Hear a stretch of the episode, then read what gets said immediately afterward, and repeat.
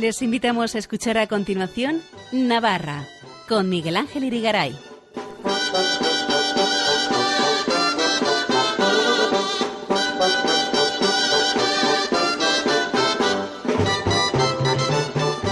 noches amigos oyentes de Radio María, bienvenidos a este programa Navarra en su edición del lunes 15 de agosto de 2022, día de la Asunción a los cielos en cuerpo y alma de Nuestra Señora, día en el que vamos a hablar de la novena edición del Festival Flamenco on Fire que en su antesala comenzó en Viana este pasado viernes 12 de agosto y continuará en Tudela el próximo día 24 para culminar en Pamplona entre el 25 y el 28 de este mes. Luego vendrá, como siempre, nuestra Elena LH con sus jotas y para finalizar, otro historiador de referencia, Fernando Walde, nos hablará de una tradición de más de 200 años que se celebra todos los días a las siete y media de la tarde en la Catedral de Pamplona, el Rosario de los Esclavos, cuyo quinto misterio se reza de forma cantada y en procesión por las naves del aseo pamplonesa. No se lo pierdan, empezamos.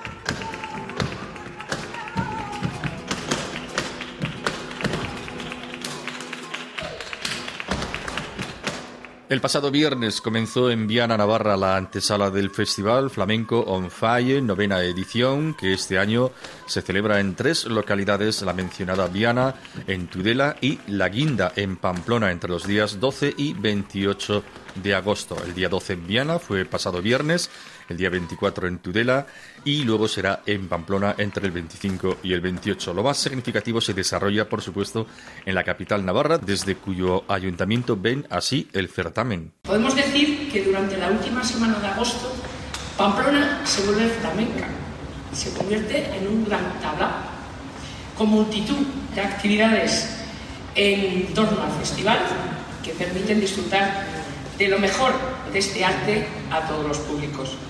Las actividades de calle, públicas y gratuitas, que hoy presentamos son una de las señas de identidad de este, este festival. Son sin duda culpables en buena parte del éxito y del arraigo que el Flamenco on Fire tiene en la ciudad. En ese abrirse a la ciudad, en esa búsqueda constante de nuevos públicos, el festival permite que los ciudadanos de Pamplona, entendidos o profanos, disfruten de una manera muy natural de este arte, patrimonio inmaterial de la humanidad. Y de esta manera consigue que cada año la afición de Pamplona por el flamenco se consolide y crezca, siendo cada edición un nuevo éxito de público en todas las actividades y conciertos programados. Y como decía la consejera, este año sin restricciones, eso también nos ha limitado. Pero además, el Flamenco on Fire es un evento que nos diferencia como destino turístico-cultural de primer orden.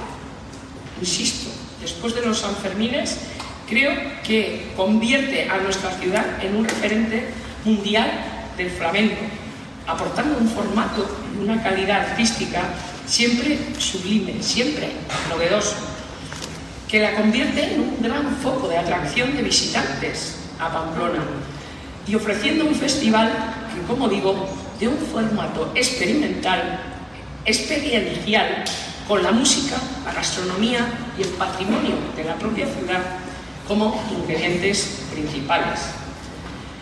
Pues insistimos y esperemos que este año también, y por el cartel que, que ahora conoceremos detalladamente, seguro que seguirá siendo el segundo acto cultural veraniego de Pamplona después de estos Sanfermines, pero no solo por visitantes, también por retorno mediático, que eso es muy importante.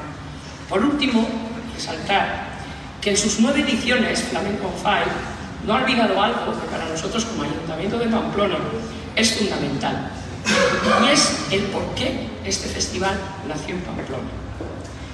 Lo hizo inspirado en la figura de Agustín Castellón Campos, el maestro Sabicas, nuestro gitano más universal, que durante demasiado tiempo ha permanecido en un segundo plano, sin que la ciudad de Pamplona le sitúe en el lugar que le corresponde como uno de los más grandes artistas que ha dado nuestra tierra. Desde el ayuntamiento estamos decididos a saldar esa cuenta pendiente que la ciudad tiene con Sabicas. Este año, por fin, se ha reconocido con una escultura a la entrada de la ciudad y continuamos trabajando durante todo el año junto con Acasa Sabicas, Lazcalo y también la Fundación Flamenco Fire, que son nuestros grandes aliados en este empeño. Cada año, la calidad y excelencia de la programación de Flamenco Fire contribuye también a rendir ese merecido homenaje poniendo en valor no solo la figura, sino también el flamenco como parte fundamental de la cultura de nuestra ciudad. Termino ya dando la enhorabuena a Arturo Fernández como director del festival y a todo el equipo y que eh, queremos agradecer por traernos un año más lo mejor del flamenco a Pamplona. Animar a todo el mundo a que venga a Pamplona del 24 al 28 de agosto, porque estoy segura que van a disfrutar y mucho. Escuchen en Radio María Navarra con Miguel Ángel Irigaray.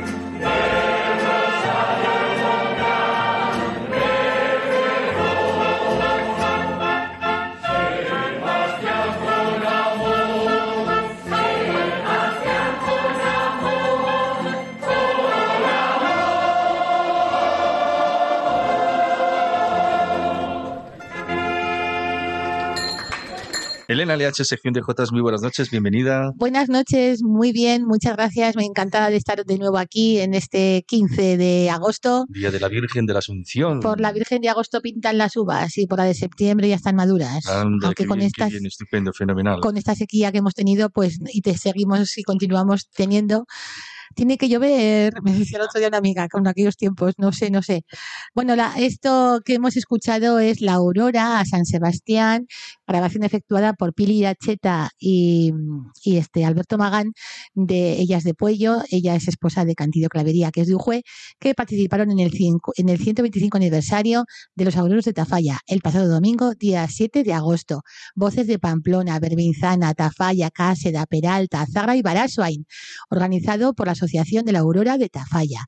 Un día bien majo, aurora, almuerzo, Eucaristía, todo ello coordinado por Alberto Magán, músico, buenísimo músico, buen músico, organista, saxofonista, profesor de, en Zaragoza, creo que está, de música también, y todo un equipo de colaboradores que trabajaron de lo lindo para que este día saliera estupendamente. Y la verdad es que desde aquí les enviamos nuestra enhorabuena y que sea por muchos años esta Aurora de Tafalla que cumplió este año 125 aniversario de la fundación y, y con esas voces tan bonitas de la zona media de Navarra. Es una aurora extraordinaria la que hemos escuchado de la aurora a San Sebastián. Muy bien, estupendo. Hay auroras también de otras eh, poblaciones, ¿verdad? Sí, sí, luego en Sangüesa, en Pamplona, Sí, sí. etcétera.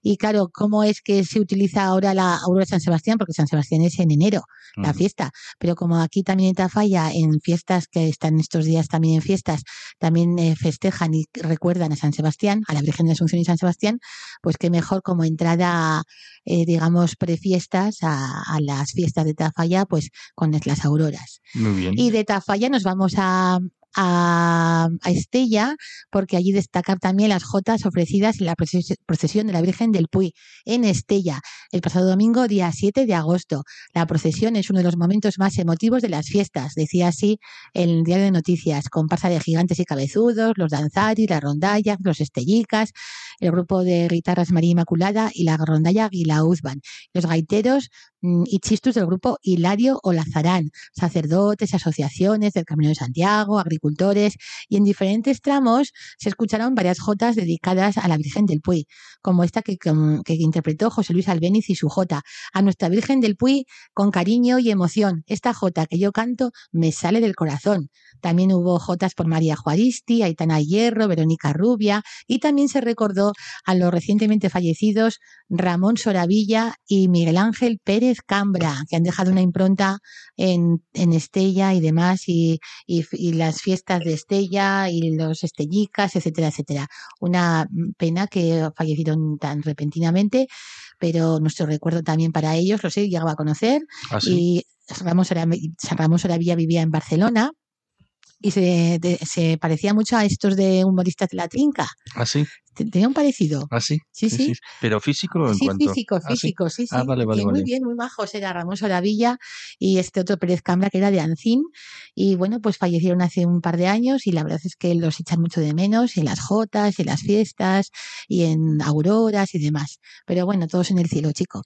Pues sí, así es. Y así bien. es la cosa. ¿Y, ¿Y qué más? Y ahora igual escuchamos la jota dedicada a la, a la abuela de Fustiñana. Ah, sí, no sé Hay por- una- con qué motivo, Porque hubo el centenario de Basilisa Chueca Guerrero.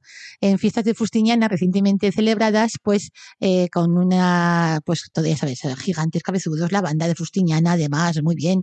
Y es, un, es una villa muy maja cerca de Tudela, muy ribera y muy maja. Y gentes majísimas, voces maravillosas, también las joteras y joteros de Fustiñana, que todo esto lo dirige Carmen Hernández y de Tudela. Y el otro día, pues viendo un poco Facebook, ve- veo que se había interpretado una jota dedicada a Basilisa Chueca Guerrero en su centenario o algo así. Y cantaban ellas la escuela de jotas de Fustiñana con, dirigidas por Carmen Hernández, esta jota dedicada.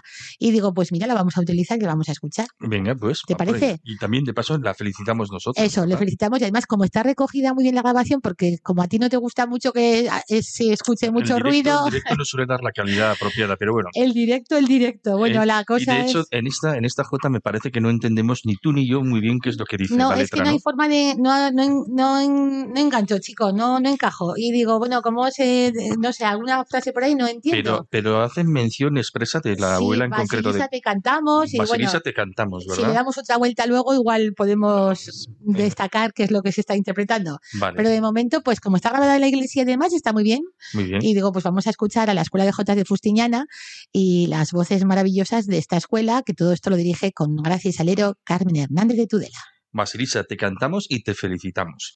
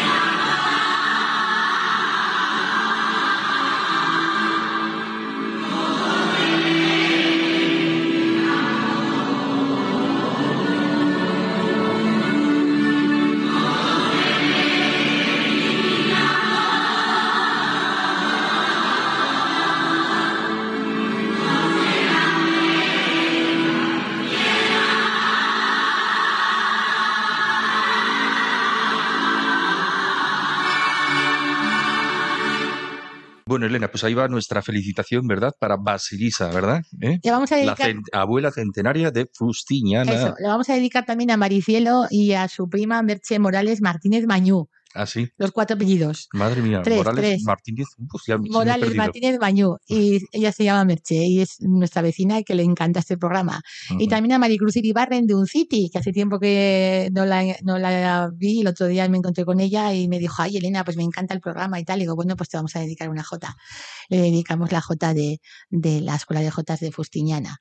Y, y bueno, vamos a, a repasar también pues las, las mejores voces que se congregaron y se centraron en el festival, en el certamen de Jotas de Tafalla.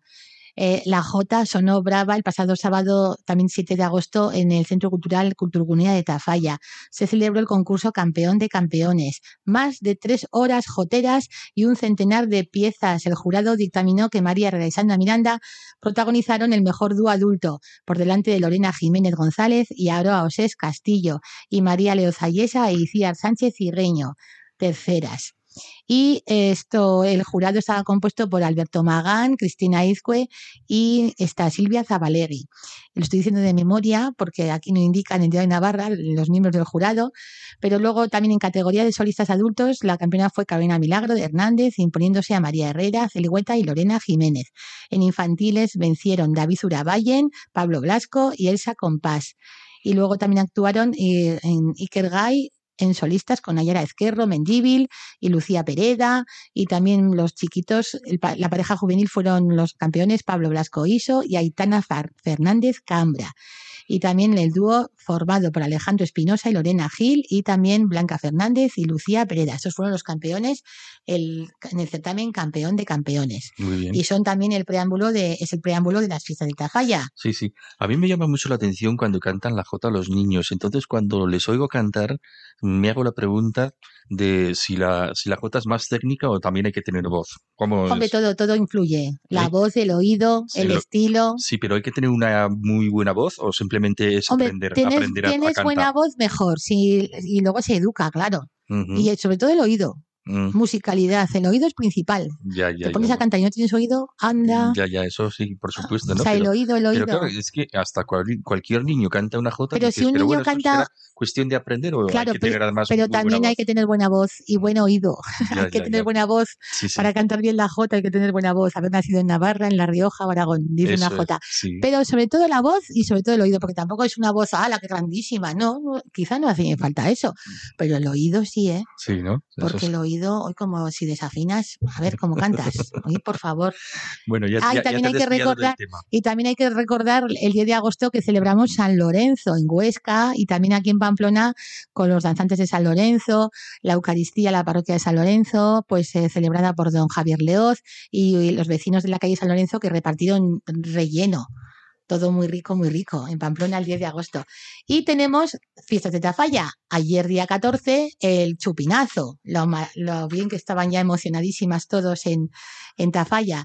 Y luego tuvieron también ayer por la tarde el Festival de Jota Navarra, con la participación de las voces de la Escuela de Jotas Hermanas Flamarique, eh, la, Salve también, con la agrupación coral Tafallesa y la coral Tubala Usoa.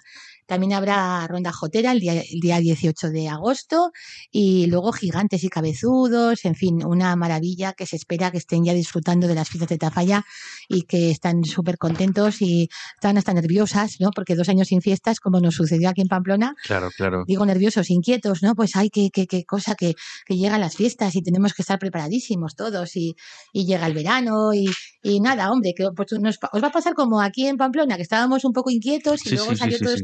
Estupendamente. Claro, claro. Pero es que nos adelantamos a, a los acontecimientos poniéndonos nerviosos, pero hombre, no, no. no, y luego pues la, Para la, estar nerviosos, estamos nerviosos cuando llega, ¿no? la nostalgia y todo eso también influye bastante. Y Bueno. luego también son fiestas en falses. Así. El encierro del pilón, Ah, sí, sí, sí. quites de valiente, échale un verso a la Virgen que en la cuesta está presente. Ya van a echar el cohete, ya está la mecha encendida, y el que no corra al encierro, que se partir enseguida. Hola, venga, venga. Y salen las vaquillas del encierro del pilón. Sí, sí, para que abajo, van por para el abajo. monte, ¿verdad? Por el monte. Le ha dedicado una J a Felicio Murillo y Javier Carricas a Falces y su gente noble. Dice así la J, pero ya la, la escucharemos en próximos programas. Dice Falces y su gente noble, famosos por tradición. Aquí corren los valientes, el encierro del pilón. Y es música de Javier Carricas y letra de Felicio Murillo y Murió el Fruto, que canta Salvador Azcona, pero queda pendiente para el próximo programa porque ya no, Sí, no tenemos no- tanto no espacio. nos cabe todo, ¿verdad? La actualidad manda. Anda, claro, claro, claro. Es curioso el, el encierro del pilón para los que no lo conozcan de, de fuera de, de Navarra, Navarra, sí, ¿verdad? sí. Como es cuesta abajo por el monte y, y además una velocidad endiablada de las- las vaquillas, ¿no? Las Son- vaquillas, madre mía, qué bichos. qué bichos tan... Y algunos, algunos bichos y algunas personas se caen por... Por el monte, por la por ladera. Por, las laderas, sí, sí. Madre mía, qué miedo. Qué pero, miedo, ¿no? Qué pero miedo. son gente muy maja. Acuérdate que en Falces eh, nació el gran saxofonista, premio de la cultura 2015. No me acuerdo cuándo, 8, pero 9, Pedro, 10. Pedro Iturralde, ¿verdad? Pedro Iturralde tiene dedicada a la Casa de Cultura y demás. Fallecido no hace mucho, ¿verdad? Profesor de jazz y una maravilla, ¿eh? Sí, sí. Pedro Iturralde, sí, Sí, sí. sí. O sea que es- y además es tierra de mucha música. Sí, sí, Tiene unas voces y un oído. Mm. Hablabas de voz antes, pues qué tierra, qué pueblos. sí, sí. Tiene un oído, una música, una musicalidad. La, ah, ¿cómo era? La coral Virgen de, Nie- Virgen de las Nieves o Virgen de Nieva, ¿cómo era? Buenísima también Ah, sí. la coral de, de, de, de.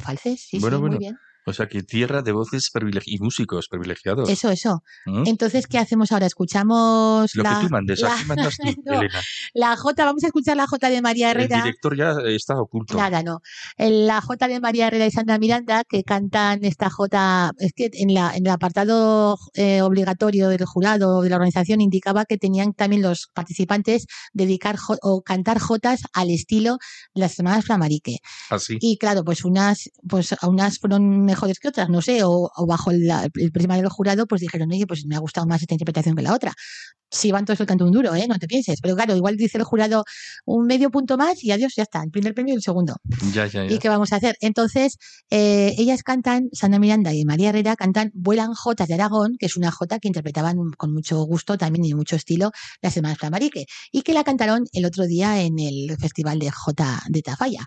Y está recogido en vivo y en directo. No, otra cosa es que no sé si, si esto es muy legal, porque luego lo cuelgan por el Face, lo publican en Facebook y se recorre por todo el mundo. Y no sé si esto es muy legal, Aquí. porque vas a teatros y a baluartes y Pero te refieres legal a la, a a la copiar? grabación. Ah, vale, vale. Mm. Yo no soy capaz de, ya te dicen cuando vas a escuchar un concierto y tal, queda prohibido grabar. Ah, vale, vale, vale. Oye, vale. de repente veo todo por Facebook, digo, no sé yo si esto es legal, Bueno, no sé si nos autorizarán. Bueno, nosotros- yo aprovecho la grabación y ya, y tira. venga. María Herrera y Santa Miranda cantan, vuelan J de Aragón.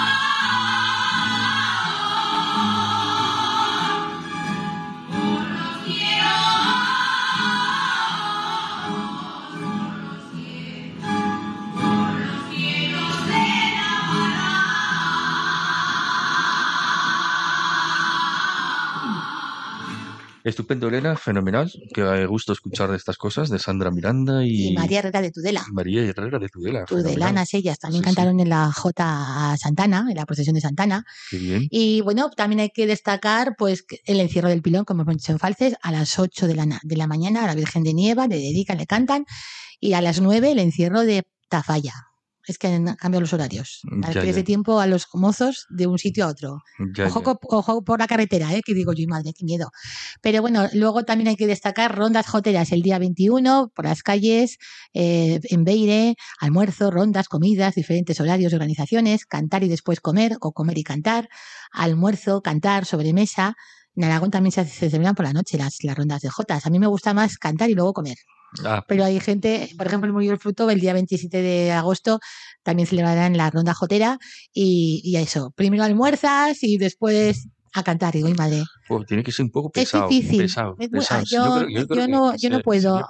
me gusta mucho más lo de comer, o sea, cantar y luego comer. Sí, sí, es como el premio, tiene que ser. El Sí, premio y después luego del además el trabajo. estómago también es, hay que trabajarlo bien para Claro, cantar. Claro, Y si claro. lo llevas pesado, Sí, sí. mal, mal. En- Bueno, yo te entiendo, te entiendo Hay perfectamente. que destacar también a los grupos folclóricos. Aquí tenemos un montón de grupos que han actuado estos días por toda la geografía navarra y parte del extranjero.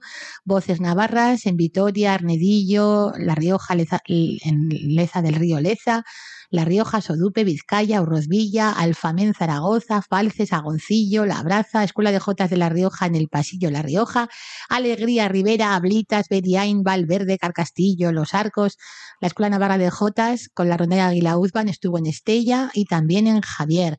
Voces del Ebro, en Briena de Cameros La Rioja, Estella en Soria, Acordes Navarros en Estella, Victoria Miranda de Ebro, Raúl Palacios en Marcilla, la Virgen del Plu, también dedicó unas jotas y también tiene una, una ronda de jotas próximamente, la Escuela de Jotas de Marcilla.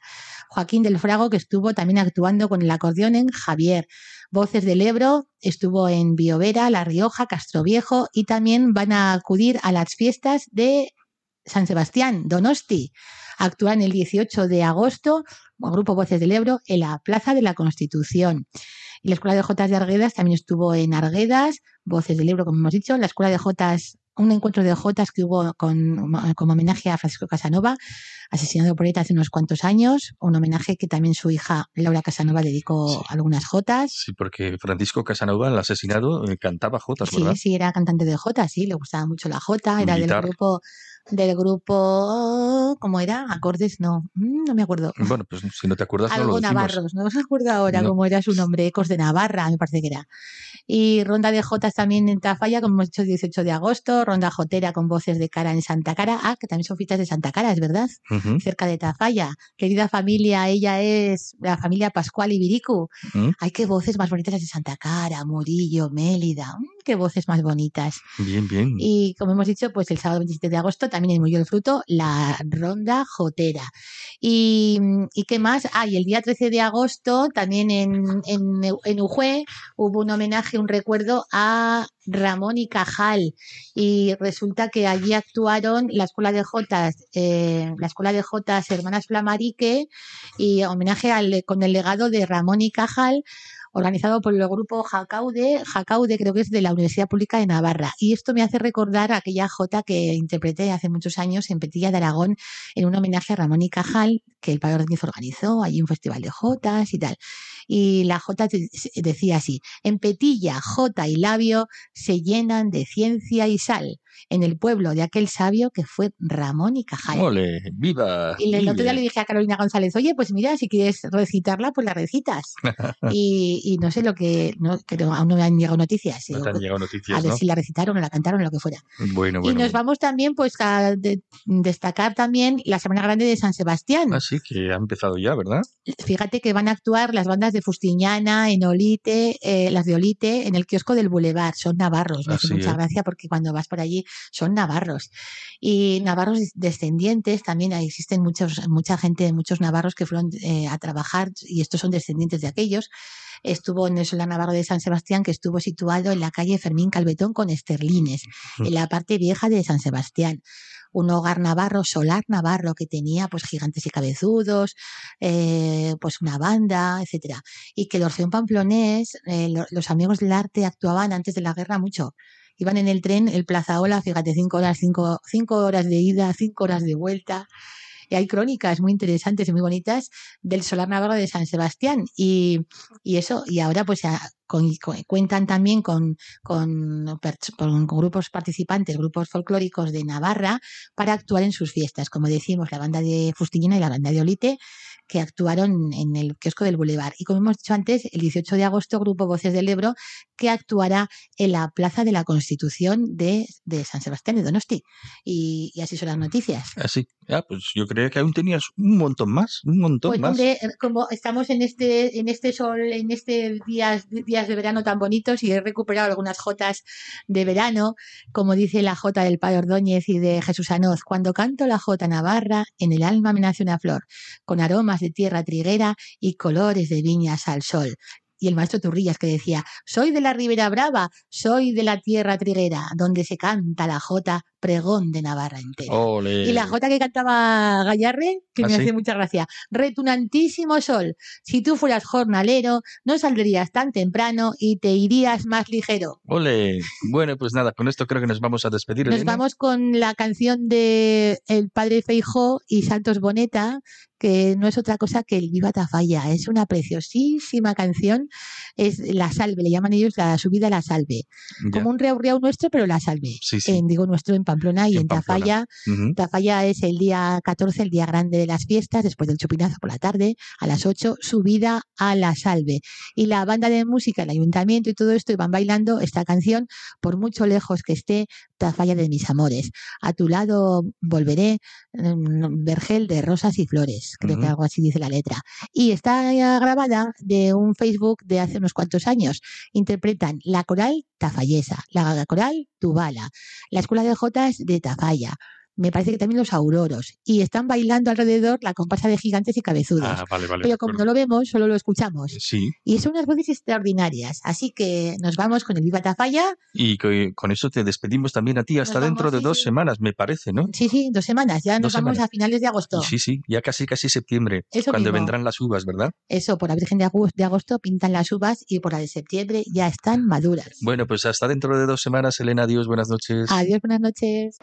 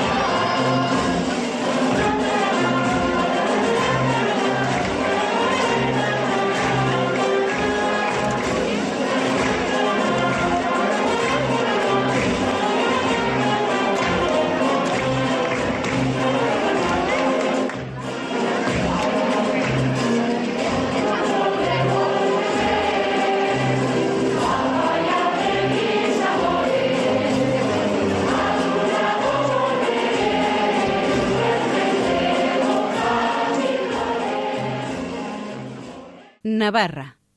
Radio María. Miguel Ángel Irigaray.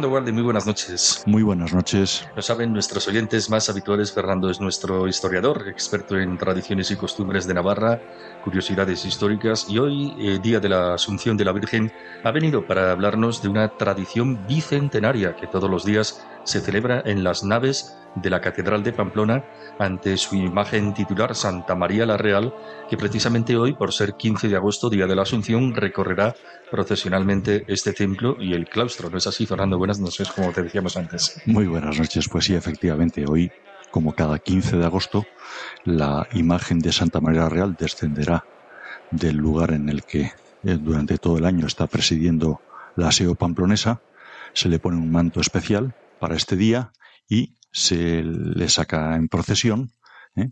Durante, eh, recorriendo un poco las, todas las naves de la catedral y con la particularidad de que además sale al claustro. Tenemos un claustro, un claustro maravilloso, gótico, y lo recorre la Virgen íntegramente para retornar de nuevo a la, a la catedral. Y Eh. este día va a estar baja, o sea, va a estar fuera de su pedestal presidiendo detrás de la verja pues el- la jornada de hoy. En un claustro que va a ser un sitio estupendo para esa procesión, porque además, para nuestros oyentes de fuera que no lo saben, ha sido restaurado hace cosa, pues no sé, de año y medio, una cosa así, más Sí, o menos. sí, y lleva- ha quedado estupendamente. Es uno de los templos mm, o claustros góticos más importantes, si no el que más, de Europa y desde luego el más importante del siglo XIV, que yo sepa, ¿no? Me Sí, parece que para es. que tengamos un poco, por situarnos de forma rápida, la Catedral de Pamplona es la única en el mundo que conserva todo el conjunto catedralicio. Y el conjunto catedral- catedralicio quiere decir que además del templo, como cualquier otra catedral, pues tiene el claustro, el sobreclaustro, tiene el, el refectorio, tiene la cocina de los peregrinos, tiene todas las estancias, es como una pequeña ciudad ¿eh? que llega, ah, pues desde, para el que conozca Pamplona, desde la catedral hasta el arzobispado. ¿eh? Todo el conjunto catedralicio eh, incluye todo eso y es única en el mundo, precisamente por las circunstancias históricas que en su momento vivió el Reino de Navarra. Bueno, vamos aquí a hablar de esa tradición bicentenaria que hablábamos, comentábamos antes, que es el Rosario de los Esclavos, que se celebra todos los días, creo que es a las siete y media de la tarde, ¿no? Todas las tardes a las siete y media ¿eh? es cuando se celebra el Rosario de los Esclavos en la Catedral de Pamplona. ¿Y es real que estamos ante una tradición, como yo decía, bicentenaria o hay que matizar esto? Hay que matizar y en su favor. ¿eh? Es decir, eh, en este año 2022 se cumplen 225 años de la constitución de la Congregación de Esclavos de Santa María. La Congregación de Esclavos es la entidad oficialmente organizadora ¿eh? y se constituye en 1797 precisamente para reforzar ese rosario que todos los días se hacía por la parte antigua de la ciudad, en aquel momento por la ciudad de Pamplona, que lo que hoy es la, la parte antigua, ¿no?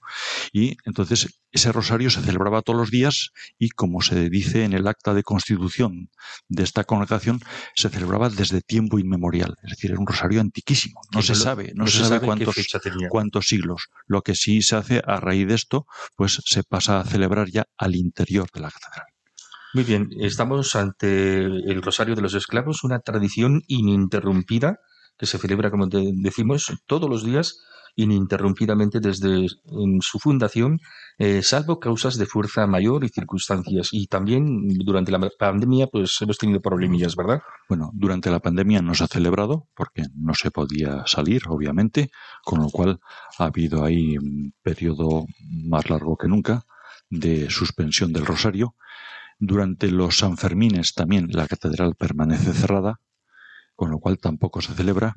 Y luego, pues el, durante el resto del año puede suceder pues eh, algún acontecimiento especial, extraordinario, que celebre el cabildo de la catedral eh, y que coincida en la hora con la, con la celebración del rosario, con lo cual el rosario queda suspendido en esos días muy, muy concretos que realmente son muy pocos. Lo normal es que eh, prácticamente los 365 días del año, desde hace siglos, a las siete y media de la tarde, ahí están los esclavos de Santa María recorriendo las naves catedralicias. Los esclavos como un clavo, ¿verdad? Podríamos definir. eh, Efectivamente, resumiendo. efectivamente, puntuales ellos, sí, sí, sí, sí. Bueno, en estos sitios, ¿en qué ha cambiado este Rosario de los Esclavos, Fernando?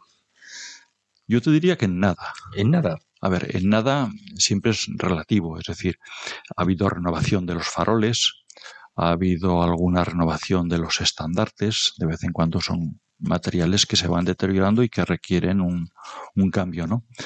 Pero en lo que es la estructura, la forma de rezarlo, eh, sigue siendo exactamente la misma, hasta el punto de que hoy, estamos año 2022, todavía al final del rosario se sigue eh, pidiendo por los caminantes y navegantes, se pide por los enfermos de la ciudad, se pide por los frutos del campo, exactamente igual que se hacía hace 225 años. Bueno, ¿y cómo es ese rosario de los esclavos? Descríbenos un poquito, Fernando. Bueno, yo creo que en este caso todos nuestros oyentes saben lo que es eh, el rezo del rosario, cinco misterios y las letanías.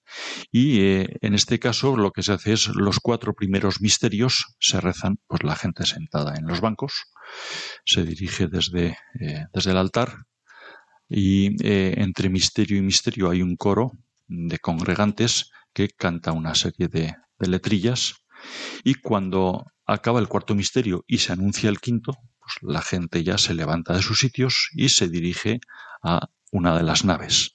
Allí se coloca el primer estandarte y eh, la gente se coloca en, dos filas y detrás del primer estandarte normalmente van los hombres y detrás del segundo estandarte, porque son dos, van las, las mujeres, tal y como se hacía antiguamente y es una forma pues de, de hacerlo de una manera más ordenada, ¿no? Y bueno, a partir de ahí ese quinto misterio se reza procesionalmente de forma cantada y te diría que además eh, del, quinto misterio las letanías también, las letanías son en latín ¿eh? y se rezan también de forma procesional. Y cantada también. Eso es. Es decir, el, el quinto misterio se hace todo un recorrido por la catedral y al finalizar el quinto misterio se detiene la comitiva, se hacen las oraciones previas a las letanías y a partir de ahí otra vez se inicia procesionalmente para cantar las letanías. De tal manera que las letanías ya las últimas coinciden con el momento en que la gente ya ha completado la vuelta y vuelve a los bancos. ¿Eh? ¿Te parece, Fernando, que esto que estamos comentando es lo que hace de este rosario un rosario especial, peculiar?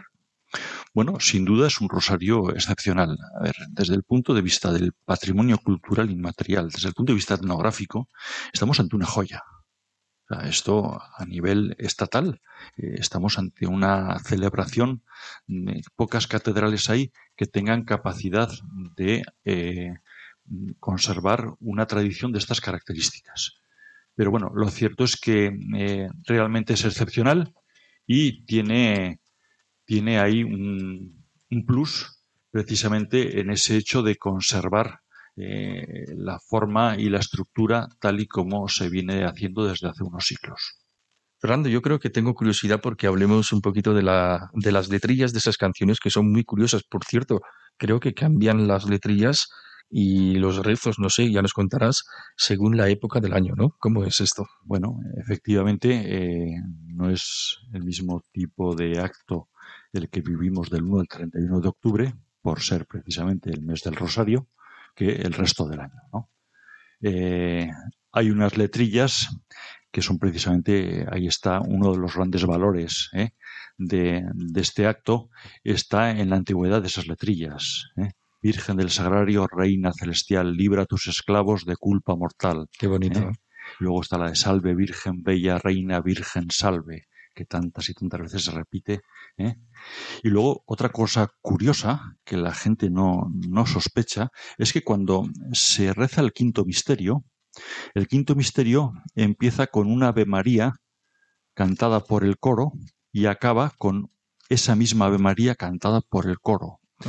Eh, el patrimonio musical que tiene la congregación de esclavos con las Ave Marías para ese quinto misterio es impresionante. Sí. Estamos hablando de cientos de Ave Marías con sus partituras hechas por diferentes compositores, etcétera, etcétera, etcétera. Y por eso la congregación de esclavos cuida también de que en fechas señaladas se canten determinadas Ave Marías. O sea, hay una variedad enorme. ¿Eh? de Aves Marías distintas. ¿o Eso es, de Ave María para el quinto misterio. Para el para quinto. iniciar y acabarlo. Uh -huh. ¿Eh? Tiene esa particularidad. Qué curioso.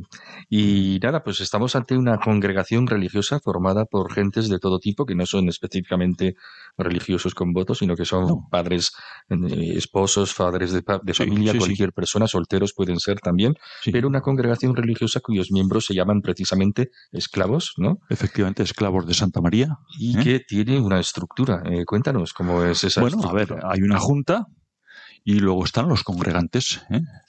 Y evidentemente hay un capellán, hay una persona que se responsabiliza un poco de todo, que es el mayordomo. Hay dos personas que se ocupan habitualmente de pasar la bandeja. Eh, hay otra persona que se dedica a dirigir, a dirigir la celebración del rosario. Y luego están los que llevan los estandartes, suelen ser por lo general siempre las mismas personas, y los que llevan los faroles. Eh, en el mes de octubre, de forma excepcional, eh, sobre todo los, los, sábados, se sacan unos faroles que son especialmente grandes y pesados. De hecho, ahora van con ruedas para poder llevarlos. Así. Pero eh, para eso vienen desde la parroquia de la Virgen de la Paz, viene el grupo de scouts y son los que se ocupan de llevarlos. ¿eh? Estamos hablando de 15 faroles enormes y de un valor extraordinario. ¿Eh? Merece la pena, o sea, en el mes de octubre ver todo ese cortejo procesional es una maravilla. Sí, sí. Una maravilla. Tú sueles ir habitualmente, ¿verdad? A ver el, o a rezar y a participar. Sí, bueno, eh, hecho, estoy haciendo un seguimiento de cómo es para, precisamente para poder levantar acta y escribir su historia y poder describir cómo es todo ello. Bueno, igual que hago también con otro tipo de ceremonias, pero en este caso soy consciente de que, bueno, pues no te digo que esté en peligro de extinción, pero sí que es cierto que hay mucha menos gente en los últimos años y que la media de edad es cada vez más elevada. Por lo tanto, urge también dejar testimonio de cómo es esta, esta celebración. Y bueno, pues es una de las cosas a las que me dedico. Cuando tengo oportunidad, pues allí que, que estoy. Pero merecerá la pena incluso grabarlo, ¿no? Para que conste para la posteridad, ¿no? Bueno, lo hemos grabado varias veces. Ah, sí, sí, hemos hecho entrevistas a personas, es decir, lo que es el, eh, la catalogación de una manifestación religiosa de este tipo, pues implica todo eso, eh, desde tirar de archivo, desde recoger recortes de periódico, hasta entrevistar a personas, grabarlo, fotografiarlo, etcétera, ¿no? Y sobre todo recoger todos esos pequeños detalles pues mira, en el mes de mayo se acaba con una canción eh, dedicada a la Virgen. En el mes de junio es una canción dedicada al, al Sagrado Corazón de Jesús. Es decir, hay pequeños matices, pequeñas variantes y de todo eso pues es importante dejar constancia. Igual que es importante dejar constancia de cuando hay un acontecimiento especial de pronto pues llega la reliquia de San, Santa Bernadette o de repente traen desde no sé qué país de Asia la cruz de tal, de la cruz de Éfeso.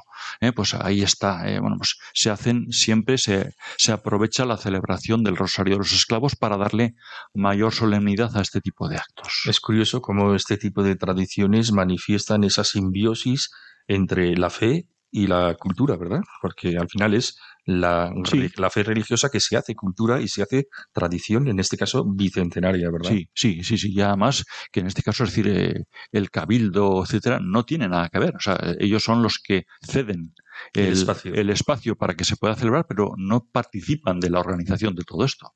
¿eh? Lo cual es muy curioso, es decir, está en manos de, gente que no tiene ningún tipo de voto, como decías tú, que no son ni sacerdotes, ni tienen, se dedican a la vida consagrada, nada de eso.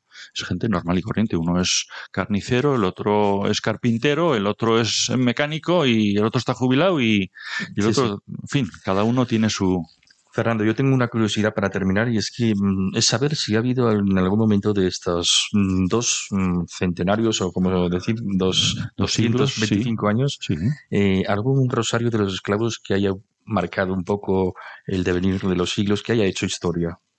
Bueno, pues realmente sí, hubo uno muy, muy en concreto y muy especial, que fue el que se celebró el 21 de septiembre de 1946 en donde la Virgen se abrieron las puertas de la catedral y la Virgen salió a la calle arropada por decenas de miles de personas, todo ello enmarcado dentro de la celebración en Pamplona del Congreso Eucarístico, y bajó por la calle Curia, recorrió la calle Mercaderes y por la calle Chapitela subió a la plaza del castillo, donde no cabía un alfiler. Y allí se le puso sobre un, un altar especial y con la presidencia de la Diputación Foral de Navarra se hizo el rezo del Rosario de los Esclavos. estamos hablando de decenas de miles de personas. Y acabado este, se procedió a la coronación canónica de la Virgen. Eso quiere decir que hasta el 21 de septiembre de 1946, esa imagen titular de la Virgen que tenía y tiene la catedral, se la había considerado siempre como la Virgen del Sagrario. Y a partir de ese 21 de septiembre del 46 se le considera Santa María la Real.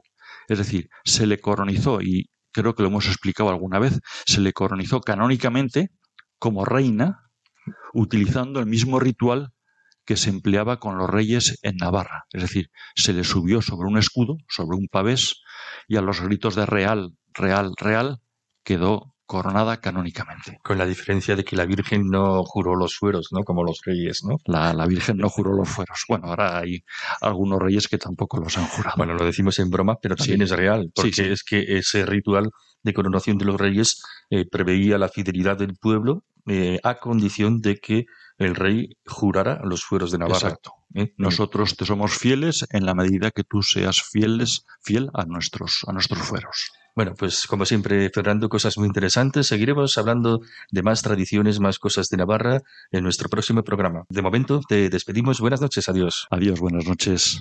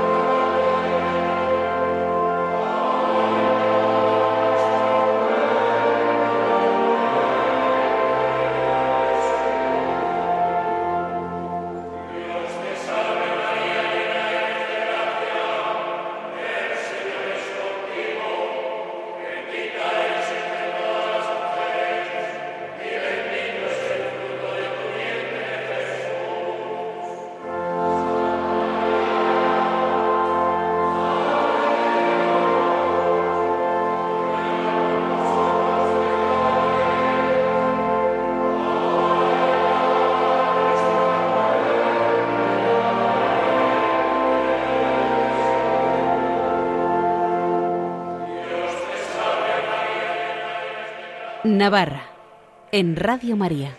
Dirige Miguel Ángel Irigaray. Nos vamos, volvemos el 29 de agosto con más cosas de Navarra. Ahora les dejamos con la estupenda explicación del Catecismo de la Iglesia Católica por Monseñor Munilla, obispo de Orihuela, Alicante. Recuerden nuestro correo en Facebook, Navarra Programa de Radio María, al que si quieren pueden unirse y nuestro correo electrónico navarra arroba radiomaria.es. La semana que viene, en esta misma franja horaria, les acompañará Federico Jiménez de Cisneros con su programa Andalucía Viva.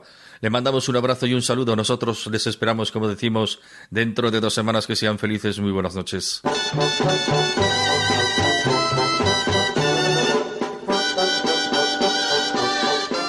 Y así finaliza en Radio María, Navarra, un programa que dirige Miguel Ángel Irigaray.